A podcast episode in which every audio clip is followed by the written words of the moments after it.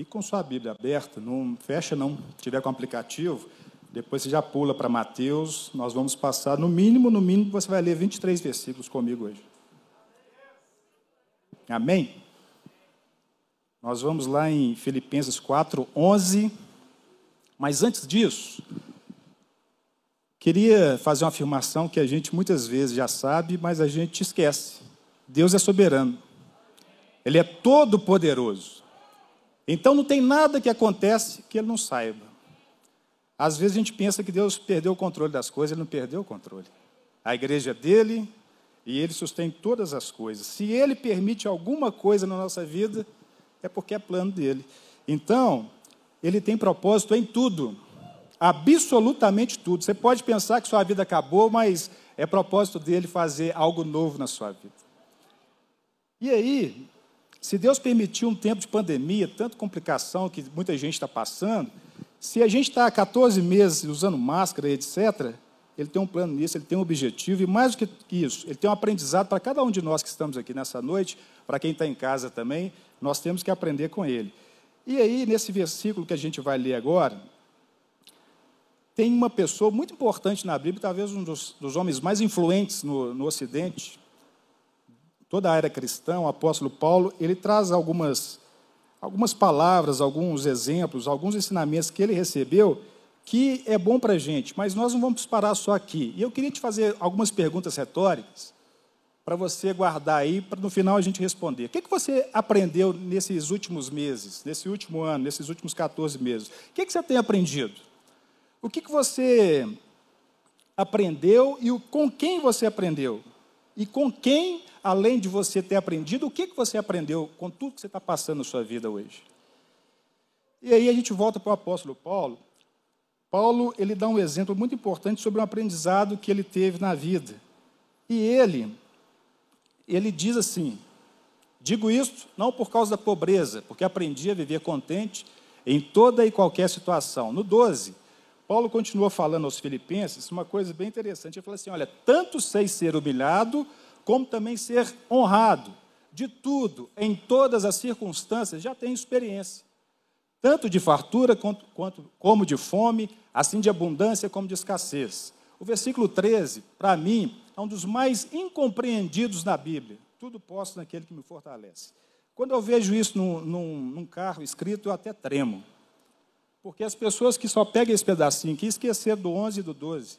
Ele está falando aí que ele passou por muitos problemas na vida. Ele está falando que ele aprendeu. No versículo 11 ele fala: Eu aprendi. Eu aprendi a viver como? Contente. Quando? Em toda e qualquer situação. Aí Paulo está falando que ele foi humilhado, que ele foi exaltado, que ele foi honrado. Ele fala que ele tem experiência de tudo, de fartura, de fome, de abundância, de escassez. E no final ele fala: Tudo posso naquele que me fortalece. No final, depois que ele fala aí no, no, versículo 13 que ele foi fortalecido, ele foi fortalecido por quem? Paulo aprendeu com quem? Quem o ensinou? Quem o fortaleceu? Então, quem o deu força para ele passar por fome, por privações, por é, situações de humilhação, de escassez? Quem fortaleceu a Paulo? Foi Cristo. Paulo aprendeu com quem? Com Cristo. Mas como se ele não conviveu com Cristo? Paulo teve uma visão de Cristo lá em Atos 9, ele viu aquela luz que ele não pôde ficar de pé, não pôde encarar, mas Paulo não conviveu com Cristo. Mas quem ensinou Paulo foi o Espírito Santo, que habita na igreja, habita em você, habita em mim. E lá, quando Jesus, antes dele voltar para o céu, em João 14, Jesus ele fala algo muito bonito no versículo 26. Ele fala que o Espírito Santo, ele vai nos ensinar todas as coisas, porque ele estará em vós. Então, o apóstolo Paulo, homem cheio do Espírito Santo, ele aprendeu com Cristo pelo, pelo Espírito Santo, por meio do Espírito Santo. E esse Espírito Santo é o mesmo que habita em nós. Então, nós precisamos aprender também. Assim como Cristo ensinou Paulo pelo Espírito Santo, ele também nos ensina hoje, em cada circunstância da nossa vida. E aí, tem muita gente falando que a vida é uma escola. Ah, a vida é uma escola, a vida nos ensina muita coisa. Só que eles esquecem de uma coisa: se a vida é uma escola, há muitos professores maus, há muitos ensinamentos maus na escola da vida. Mas nós temos o professor dos professores. Nós temos à nossa disposição o Espírito Santo. E muitas vezes a gente esquece disso. A gente vive como se a gente não tivesse Deus morando em nós. A gente vive como se a gente não tivesse sido salvo ali pelo que Jesus fez por nós na cruz. E nós vimos que esse excelente professor de Paulo, que o auxiliava em todas as circunstâncias, ele que o ensinou, Paulo aprendeu com ele, esse Espírito Santo, o Espírito Santo também está disposto a nos ensinar. E a gente muitas vezes, infelizmente, nós seres humanos, aprendemos mais com situações difíceis, adversas, com circunstâncias que não são as melhores, do que em ensinamentos bons. A gente muitas vezes só aprende quando está acontecendo alguma coisa ruim com a gente. A gente é ensinado, ouve pregação, lê a Bíblia e tem muitas coisas boas e a gente passa batido. Mas quando vem a situação de, de sofrimento, de perda, de medo, às vezes de, de falta de perspectiva, igual está acontecendo agora, muita gente com dor, muita gente com, com parentes que estão doentes ou se foram e etc. Quando vem uma angústia, quando vem uma situação igual a essa, tem muita gente correndo para Cristo. Mas ele está sempre de braços abertos. Nunca é tarde para correr para Ele porque Ele tem algo para fazer na nossa vida. Eu vim aqui hoje para falar exatamente isso. Eu vim aqui hoje para te falar, sabe o quê? O aprendizado em meio à dor, em meio ao sofrimento, é muito importante, mas a cura vai chegar. Ninguém que está aqui passando por qualquer tipo de situação, ou que está me escutando agora, não sei onde, aí no seu aplicativo, na, no YouTube, etc., todo mundo pode saber uma coisa: o dia da cura vai chegar. O dia da cura para muitas pessoas que estão aqui chegou hoje. É porque eu estou aqui? Não, ninguém veio me ver. Nós viemos aqui para louvar o Senhor. E a Bíblia fala que aonde Ele está, ali há alegria, cura, delícias perpetuamente.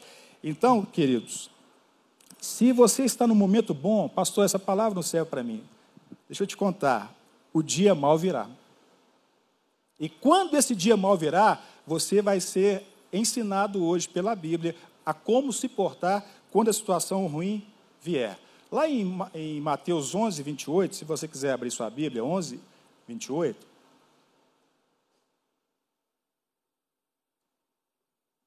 Palavras do Senhor Jesus. Ele faz um convite, convite para mim, para você, para todos que estão nos escutando. Ele diz assim: Vinde a mim, todos vós que estáis cansados, sobrecarregados, e eu vos aliviarei. E ele continua. Ele continua falando que é para a gente não apenas ir até ele, mas to tomar né, sobre vós, ele fala, tomai sobre vós o meu jugo e aprendei de mim, que sou manso e humilde, né? Sou manso e humilde de coração, e achareis descanso para a vossa alma, porque o meu jugo é suave e o meu fardo é leve. Jesus está falando assim: ó, vinde a mim e aprendei. Vinde a mim e aprendei. E assim como o apóstolo Paulo aprendeu, Jesus está te convidando hoje, está me convidando hoje a aprender com Ele. Eu queria fazer uma afirmação para você que a vida cristã, a vida que agrada a Deus, ela deve ser aprendida. Ninguém nasce sabendo. Ninguém que nasceu de novo, ninguém que começou uma caminhada cristã sabe o que vai fazer. Mas a vida cristã é um aprendizado. Aprendizado com quem? Com Cristo. Através de quê? Do Espírito Santo. Com o quê? Com a palavra de Deus. Você já leu a Bíblia? Se não leu, começa. Não tem entendimento? Me procura que eu te ajudo. Nós temos escola dominical aqui na igreja, funciona, vem pouca gente, porque a turma ainda não está entendendo que nós somos santificados é pela palavra, e a palavra é tudo para nós, ela é simplesmente tudo.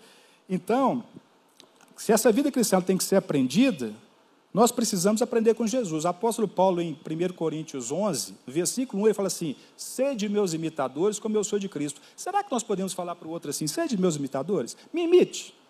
Ele pôde. Ele aprendeu com Cristo e falou assim: agora me imite que eu faço igual a Ele. Então nós precisamos imitar a Cristo. Então, se essa vida cristã é uma vida de aprendizado, eu queria mostrar para vocês aqui um pouquinho também, Mateus, um pouquinho sobre o sofrimento de Cristo.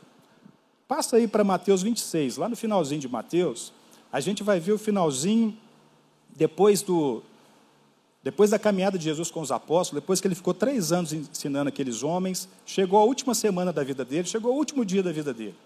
E no capítulo 26, no versículo 67, lá no finalzinho, nós vamos continuar depois no, 20, no capítulo 27, está falando o que, que aconteceu quando Jesus ele foi preso. Está falando assim, ó, então uns cuspiram-lhe no rosto, lhe davam murros, outros bofetadas, esbofeteavam e diziam a ele, profetiza-nos, ó Cristo, quem é que te bateu? Aí depois, passe aí para o capítulo 27, versículo 1 e 2. Bom, nós vamos ver um pouquinho do que aconteceu com Jesus. Ao romper o dia, todos os principais sacerdotes, os anciãos do povo, entraram em conselho contra Jesus para o matarem. E arremetendo ou amarrando, levaram-no e entregaram ao governador Pilatos. Pula lá para o versículo 26. Então Pilatos lhe soltou Barrabás e, após haver açoitado Jesus, entregou-o para ser crucificado. Logo, a seguir, os soldados do governador, levando Jesus para o pretório, reuniram em torno dele a corte. O que é uma corte? Vou fazer um parênteses aqui. Uma corte, ela é formada por seis centúrias. O que é uma centúria? São, seis, são 100 soldados romanos. Então, uma corte tinha 600 soldados. Então, 600 soldados ficaram ali brincando com Jesus. Olha que absurdo. Continuando aí no versículo 28. Despojando, quem estava despojando? Os soldados. Tiraram as vestes de Cristo. Está falando aqui, despojando das vestes, cobriram-no com um manto escarlata, um manto vermelho, uma capa vermelha dos soldados e aí, tecendo uma coroa de espinhos, puseram-lhe na cabeça e na mão direita um caniço. O que é um caniço? É um bastão, quase que como se fosse um beisebol. E ajoelhando-se diante dele, o escarneciam, dizendo: Salve, rei dos judeus. Lá em João 19, gente, no início de João 19, João fala que, além disso, os soldados davam bofetadas em Jesus, davam tapas na cara dele. Vamos voltar aí para o verso 30, Mateus 27, 30. E cuspindo nele, tomaram o caniço, né, o bastão, e davam-lhe com ele na cabeça. 31. Depois de o ter escarnecido, zombado, despiram-lhe o manto e o vestiram com as suas próprias vestes. Em seguida, o levaram para ser crucificado. Lá em João 17, também no versículo, João 19, versículo 17, fala que Jesus saiu daquele lugar e foi carregando a cruz até o Calvário. Depois de tudo aqui, isso que a gente leu aqui, ele foi carregando a cruz até o Calvário, e a gente só leu aqui um resumo do que aconteceu com Cristo. Queridos, o Evangelho é apenas um resumo do resumo do resumo do que aconteceu na vida de Jesus e o que ele fez também. Então, aqui a gente está vendo que Jesus sofreu muito como homem e ele sentia dores. Jesus sentiu muita dor, e não foi apenas na crucificação, não. Jesus, ao longo da vida dele aqui na terra, como homem, ele sentiu a dor da solidão, a dor do abandono, a dor da traição, Lá em Lucas 22, versículo 44, é, narra que Jesus, ele tinha algum, naquele momento que ele foi preso, quando Judas o traiu, ele estava ali no Monte das Oliveiras, antes dele ser traído, ele estava lá no jardim do Getsemane, agoniado, orando sozinho. Sabe o que aconteceu com ele? Suou sangue. Jesus agoniado, Jesus estava ali deprimido, Jesus estava ali sozinho, Jesus estava ali a ponto de não saber o que fazia. Tanto que ele falou assim: Pai, se possível, Afaste de mim esse cálice. Que cálice? A morte. E logo depois ele foi traído com um beijo. Uma pessoa muito próxima dele, que podia dar um beijo nele, o traiu. As pessoas que mais nos ferem são as que estão próximas da gente. E Jesus foi ferido. Jesus ele foi ferido por um dos doze, ele foi vendido por um dos doze. Os outros, doze, os outros além de, de Judas, tinha outros onze. Nove fugiram. Um o negou três vezes naquela mesma noite. Apenas um ficou com ele até o final. Lá em João 18,15 fala que João estava ali na cruz. João foi o único que ficou próximo, mas mesmo assim meio escondido. Eu queria fazer outra afirmação para você. Sabe que a maior experiência de Jesus, a maior experiência que Jesus teve como homem em seu relacionamento com o Pai, foi nos momentos de dor. Quando Jesus, aqui, como homem, mais se aproximou do Pai, foi em momentos de dor. As principais orações de Cristo foi naquele, naqueles momentos ali, finais, antes dele ser crucificado. E Lucas diz que ele orava incessantemente ao Pai quando suou sangue, depois de ser crucificado, depois que ele foi pregado na cruz, com pregos de verdade, não é mentira. Depois que ele ficou ali na cruz, ele, antes dele entregar o Espírito ao Pai, a Bíblia diz que foram seis horas de sofrimento. Jesus foi crucificado às nove da manhã e morreu, entregou o Espírito às três da tarde. Seis horas, é, o sangue dele sendo vertido ali na cruz. Aí você vai falar assim: ah, então você veio aqui para fazer um filme de terror com a gente? Não. Não. Abre aí em Mateus 27, 46, ainda em Mateus, Jesus ele faz uma, uma afirmação é, em Mateus 27, 46, ele cita o Salmo 22, é uma afirmação muito forte. Muita gente não entende a afirmação que Jesus faz, ele fala assim: por volta da hora nona, clamou Jesus em alta voz, dizendo: Eli, Eli, lama sabachthani. Lá em Marcos 15 fala que ele falou Eloi, Eloi, que é a mesma coisa. Deus meu, Deus meu, por que me desamparaste? Quantas vezes você já falou isso? Quantas vezes você está no seu quarto, sozinho, e fala assim: Senhor, Senhor, Deus, cadê você? Aonde o Senhor se encontra nesse momento? Por que, que aconteceu tudo isso comigo? Por que está acontecendo tanta tragédia, tanta tristeza, sei lá o quê? Quantas vezes você já pensou em desistir? Jesus não desistiu, ele estava num momento muito difícil e ali ele fala assim: Senhor, Deus meu, por que tu me desamparaste? Ele cita o Salmo 22. Aquele foi o momento de maior dor de Jesus como homem. Aquele momento, ali ele estava carregando todo o pecado da humanidade, todo o pecado que nós já cometemos, que vamos cometer, do pessoal que já, já cometeu, Jesus carregou todo, tudo isso. E Jesus ele não apenas sofreu com, coração, é, com, com as mãos fincadas, com bufetadas, o coração de Jesus simplesmente explodiu, saiu água. Então, naquele momento de tanta dor, que ele carregava todo o pecado do mundo, Jesus viu, ele se sentiu desamparado pelo Pai pecado, irmãos, nos separa de Deus. Eu não estou falando aqui que Jesus tinha pecado, não estou falando que Jesus estava separado do Pai, não estou falando nada disso. Eu estou falando o seguinte: naqueles pequenos momentos ali, ó, aqueles instantes ali, Jesus ele não pecou. Mas lá em, em 2 Coríntios 5, 21, fala que aquele que não conheceu o pecado, ele o fez pecado por nós. Ele quem? Deus. Deus fez com que Jesus se tornasse pecado por nós. O que, que é isso? Jesus, para que a gente fosse justiça de Deus, ele tomou os nossos pecados e ele arcou com tudo isso. E não foi fácil, não. Tem gente que fala assim: ah, fui salvo pela graça, tranquilo. Não é tranquilo, não. Custou a vida de Cristo. Deus na cruz morreu por nossa causa. Nós temos que dar valor ao que ele fez por nós na cruz. Nós não podemos ser crente de qualquer maneira, né? essa palavra é muito forte. Nós precisamos valorizar o que Cristo fez por nós na cruz. Ele se fez pecado por você e por mim. O Filho de Deus sem pecado sofreu no seu lugar e no meu. E a gente vive uma vida muito tranquila. Por alguns momentos ali, igual eu disse, Jesus ele sentiu a dor de todo pecador. Jesus sentiu ali naquele momento como é viver longe do Pai, como é ficar longe, distante, como a gente fica perdido, quando a gente não tem Cristo, quando a gente não está de volta com o Pai reconciliado, nós estamos condenados. Sem Cristo, nosso lugar é o inferno. E aí ele pôde sentir isso, como uma pessoa sem aceitar o sacrifício dele, sem ser salvo, como seria essa dor? Então, você pode falar assim, ah, mas o que, que eu tenho com isso?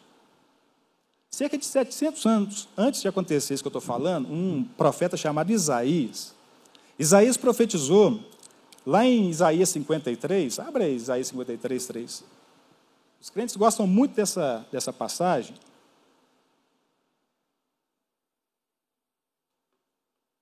Porque fala de cura. Mas tem algo aqui que Isaías fala, ele profetiza que o Messias era homem de dores. Ele era desprezado e o mais rejeitado, está no versículo 3 entre os homens, homem de dores e o que sabe e que sabe o que é padecer. E como que quem os homens esconde o rosto era desprezado e não fizemos caso dele. Certamente ele tomou sobre si nossos, as nossas enfermidades, as nossas dores levou sobre si, e nós o reputávamos por aflito, ferido de Deus e oprimido, mas ele foi, foi traspassado pelas nossas transgressões, moído pelas nossas iniquidades, o castigo que nos traz a paz estava sobre ele, e pelas suas pisaduras, pisaduras pelas suas feridas, nós fomos sarados. Aqui não está falando de, de uma cura física simplesmente. Jesus nos curou do pecado. Todo o efeito do pecado na cruz acabou. Se a gente peca, hoje nós temos advogado diante do Pai. O que, que nos cabe? Arrepender e retornar, retornar.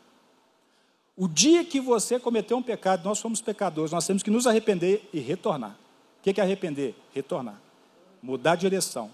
Não fique prostrado, não fique no pecado, não fique no lugar do pecado, saia. Saia correndo, porque o salário do pecado é a morte. Parece muito estranho, mas a dor foi um aprendizado para Jesus. Parece estranho eu falar para vocês aqui que a dor é um aprendizado para Jesus, mas lá em Hebreus 5, dá, abre lá em Hebreus 5. Hebreus, o, autor de Hebreus, ele nos diz exatamente isso, como Deus trabalhou na vida de Cristo e como ele foi aperfeiçoado com a dor. No versículo 8 lá de Hebreus 5, fala que, embora sendo filho, aprendeu a obediência pelas coisas que sofreu. E no versículo 9 ele ainda fala assim: E tendo sido aperfeiçoado, tornou-se o autor da salvação eterna para todos os que lhe obedecem. Então, além de ser aperfeiçoado, além de ter sido aperfeiçoado pelo sofrimento, ele se tornou autor da salvação que chegou até nós, pelo Evangelho. E ainda em Hebreus, volta um tiquinho, em Hebreus 2,10, o autor fala assim: Porque convinha que aquele que por aquele por cuja causa e por quem todas as coisas existem, conduzindo muitos filhos à glória, aperfeiçoasse por meio do sofrimento o autor da salvação deles. Então, aprove a Deus por meio do sofrimento fazer o que? Aperfeiçoar Cristo. O versículo 9, um pouquinho antes, está dizendo o seguinte: por causa do sofrimento da morte, Jesus foi coroado de glória e de honra. Então, tudo isso que Cristo passou era plano de Deus, o alvo era a nossa salvação, mas Jesus ele foi o que? Aperfeiçoado. Se Jesus, irmãos, ele aprendeu com o sofrimento, se Jesus aprendeu com a dor, por que, que nós também não podemos aprender com a dor? Por que, que a gente só tem que ficar chorando? Por que, que a gente só tem que ficar lamentando e pôr na culpa nos outros? Ou pôr na culpa em Deus? Todo mundo sente dor, irmãos. Todo mundo sente dor, dor física, dor da alma e etc. Todo mundo. Então, é uma coisa bem interessante, eu já falei aqui nesse lugar. A dor nos iguala.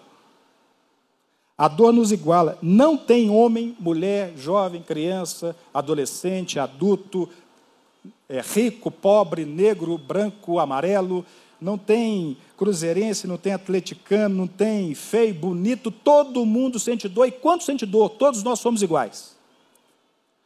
Num hospital, Pode ser o hospital mais bonito, mais chique, ou o hospital mais, mais simples. Quem está ali sentindo dor, esquece que tem conta bancária, esquece para que time torce, esquece tudo, porque a dor nos iguala. A dor mostra que nós somos iguais. Não importa, a dor que todos nós sentimos nos mostra que nós somos fracos, somos frágeis. Nós somos carentes de Deus, todos nós. Todos. Não tem ninguém melhor que ninguém. A gente está no mesmo barco.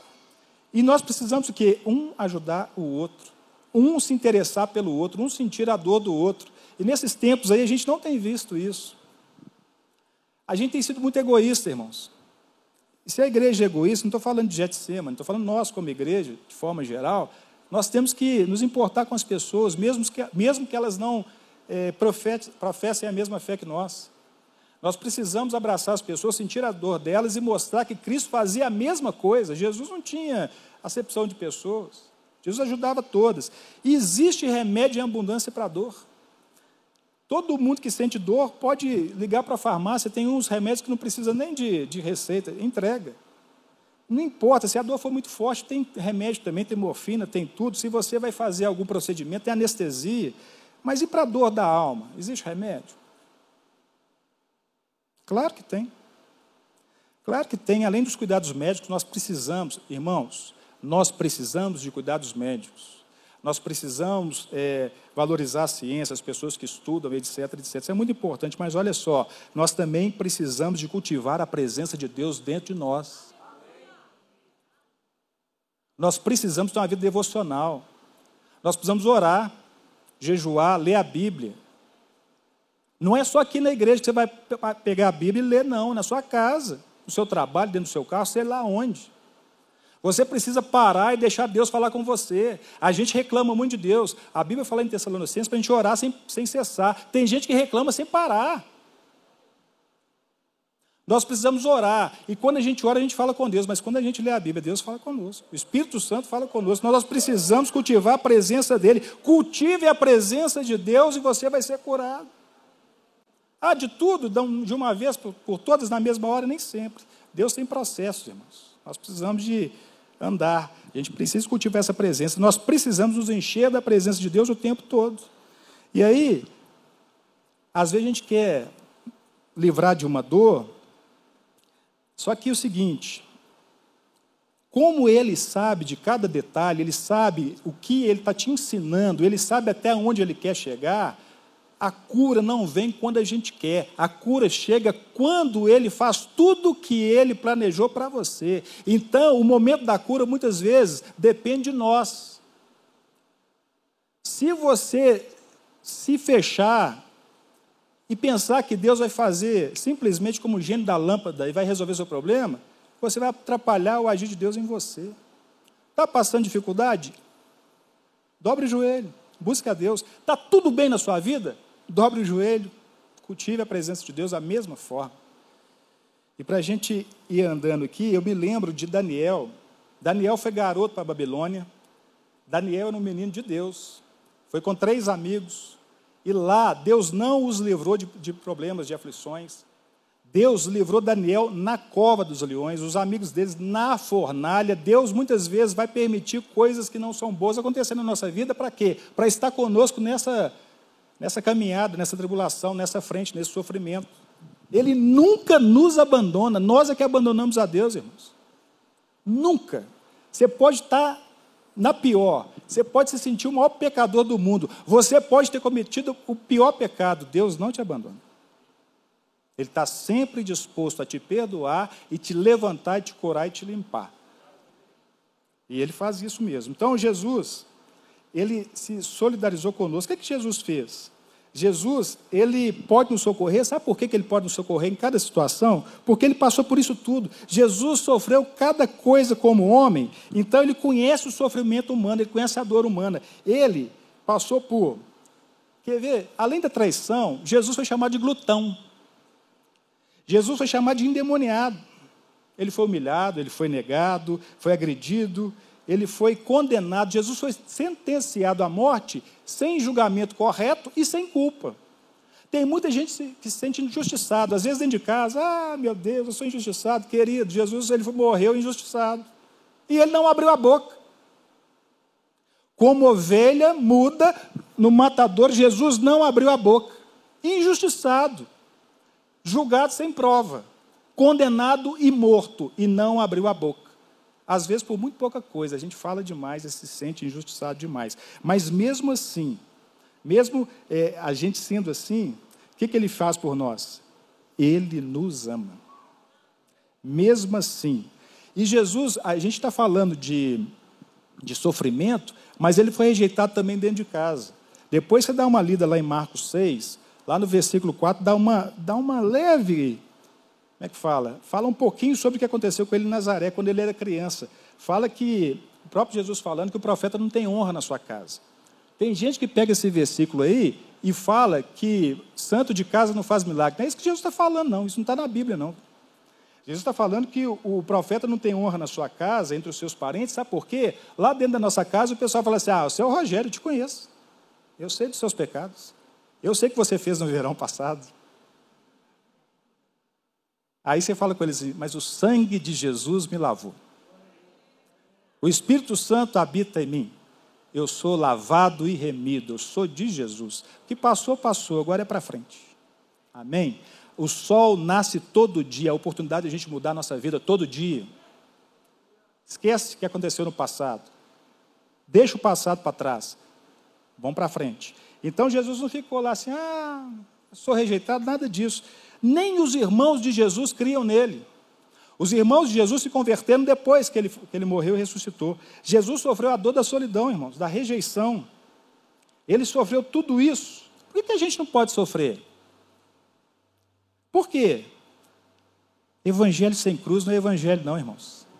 Evangelho tem que ter cruz. E sabe qual que é a cruz? Não é sua sogra, não. A cruz é você mesmo. Você é a sua cruz. Eu sou minha cruz, meu egoísmo é minha cruz. Eu tenho que crucificá-lo todo dia. E eu não posso perder essa oportunidade de falar sobre cruz. A cruz é quando a nossa vontade, que é terrena, está aqui, ó, na vertical, terrena, ela se cruza com a vontade de Deus. Que está, ó. Nossa vontade ela é terrena, horizontal. Vem a vontade de Deus, que é o quê? Vertical. E quando eu, em vez de fazer a minha vontade, eu opto pela vontade de Deus, aí há sacrifício, aí é a cruz. O que é cruz? É quando eu deixo a minha vontade de lado. Não seja feita a minha, mas a tua vontade. Aí sim, aí houve sacrifício, aí houve perdão, etc, etc. Mas eu quero continuar fazendo o que eu quero. Mas Jesus tem que me abençoar do jeito que eu quero também. Ah, procura outra religião. Vai lá para o budismo, talvez você consiga alguma coisa. Aqui é cruz.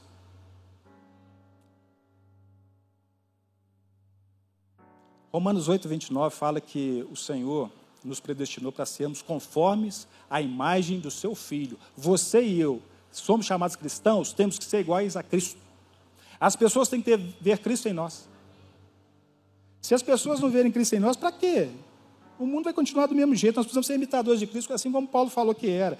Lá em Atos 9, na conversão de Paulo, quando ele, ele encontra com Cristo, Deus fala com Ananias, que estava esperando ou, esper, ou não estava esperando Paulo, né, lá em Damasco, Jesus, é, Deus fala assim com Ananias no versículo 16 de Atos 9: Eu lhe mostrarei o quanto lhe importa sofrer pelo meu nome. Depois, lá em Filipenses 1, 29, o apóstolo Paulo ele vai e escreve assim: Porque vos foi concedido a graça de padecermos por Cristo, e não somente credes nele, nós temos a graça de sofrermos por Cristo. E tem mais. 1 Pedro 2,21 fala que Jesus sofreu em nosso lugar e nos deixou exemplo. Exemplo de quê? De sofrimento. E tem mais. Irmãos, nem sempre o, sofrimento é ação do inimigo, não. Tem gente que fala assim: ah, o inimigo está furioso. Está nada. Ele nem sabe que você existe. O que você fez de relevante para o diabo te conhecer?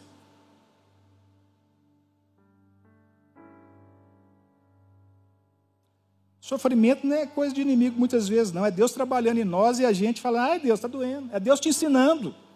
Você vai aprender ou não? Aí vem um pessoal que fala assim, ah, quem não vai pelo amor vai pela dor. Uhum. Nós é que somos os responsáveis pela dor. Quando Deus trabalha e a gente coopera, as coisas são mais rápidas. São mais rápidas. Irmãos, eu tenho muito para falar, mas eu vou caminhar para o final. A dor faz o que deveria fazer que a gente fosse melhor. Tem um livro do Rubem Alves que é Ostra Feliz Não Faz Pérola. As irmãs, as, as mulheres, elas são mais sensíveis. Elas sabem que uma pérola, ela só virou pérola que ela foi ferida. Então, quando a gente é ferido, é para a gente ser melhor, não é para a gente ser pior, não. A gente tem que ser melhor. Eclesiastes 7,2, Salomão escreve que é melhor estar na casa do luto do que na casa da festa. É melhor você estar onde tem morte, onde tem vida, tem alegria. Sabe por quê? Porque no lugar ali da dor, a gente vê o quanto a gente não vale nada. Quando a gente sente dor, a gente sabe que a gente é fraco, a gente sabe que a gente precisa de Deus, porque a dor nos humaniza. A dor mostra que nós somos humanos, nós não somos deuses, nunca seremos deuses, nunca. Quando a gente chegar no céu, nós não seremos deuses. Nós vamos ter um corpo glorificado, beleza, vamos parecer com o corpo que Jesus tinha, mas Deus nós não seremos, nós seremos eternamente servos. Então a dor nos humaniza. Sentir dor é ruim, mas mostra quem somos nós. Tem gente que fala assim, eu, eu creio nisso também. Jesus veio nos mostrar o Pai. Bom.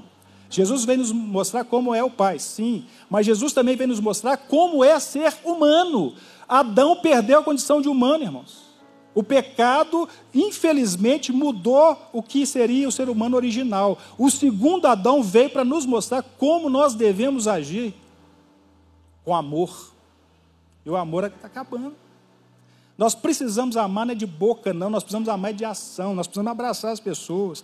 Nós precisamos mostrar que Jesus está na terra pelo Espírito Santo através da igreja, por meio da igreja. E a igreja somos nós, é você. Não fuja da dor, não. Não fuja. Permita ser curado por Deus. O Espírito Santo está aqui. Ele quer te curar. E a gente já leu lá em Mateus 28. Vinde a mim, venha, aprendei de mim. E ele fala que nós vamos achar o que? Descanso. Tem muita gente cansada, tribulada, correndo. Tem muita gente sem saber o que fazer. Admita a dor, busca remédio. Busca um médico, busca tratamento, mas busque a Cristo. Sabe o que acontece? Muita gente pensa que isso é ir contra o fluxo. Lá fora, no mundo, as coisas não são assim. As pessoas tentam fugir da dor, tentam colocar a culpa no outro. Ah, não, a culpa não é minha, não, a culpa é do outro, a culpa é da minha mãe. Ah, meu pai. Ah, meu pai. Ah, não, é meu, meu patrão. Ah, é o time que eu torço que perdeu hoje, de novo. Bem feito. Fica, fica pensando que o time vai te levar para algum lugar. Então fica procurando cura onde não tem cura. A dor deveria fazer a gente ser mais humilde, deveria fazer que a gente fosse mais misericordiosos, mais humanos. Deus quer que nós sejamos humanos, irmãos, humildes, corajosos, misericordiosos, parecidos com Cristo, amorosos. Feche seus olhos aí. Pensa na sua vida um tiquinho aí.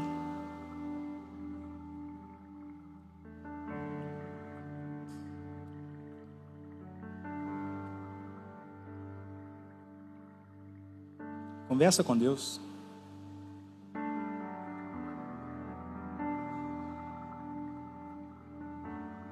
Lá em João 16, 33, Jesus fala que no mundo nós vamos ter aflições, mas tem de bom ânimo. Tem de bom ânimo. Levanta a cabeça. Jesus venceu. Salmo 34, 19 fala que muitas são as aflições dos justos, mas de todas, de todas, o Senhor os livra.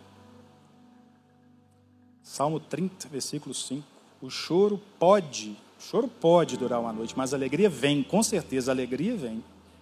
Pela manhã, a cura vem.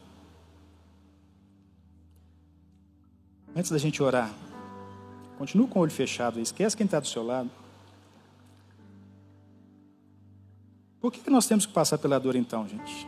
Para sermos aperfeiçoados, para sermos ensinados. Qual que então como que a gente deve enfrentar essa dor? Com fé, irmãos. Com fé. Qual que é o objetivo do sofrimento? É nos melhorar. Qual que deve ser a nossa postura diante da dor, irmãos? Perseverança. A dor vai passar. Apocalipse 21, 4 fala que o Senhor enxugará dos nossos olhos toda a lágrima. A morte já não existirá. Já não haverá luto, nem pranto, nem dor. A dor vai passar.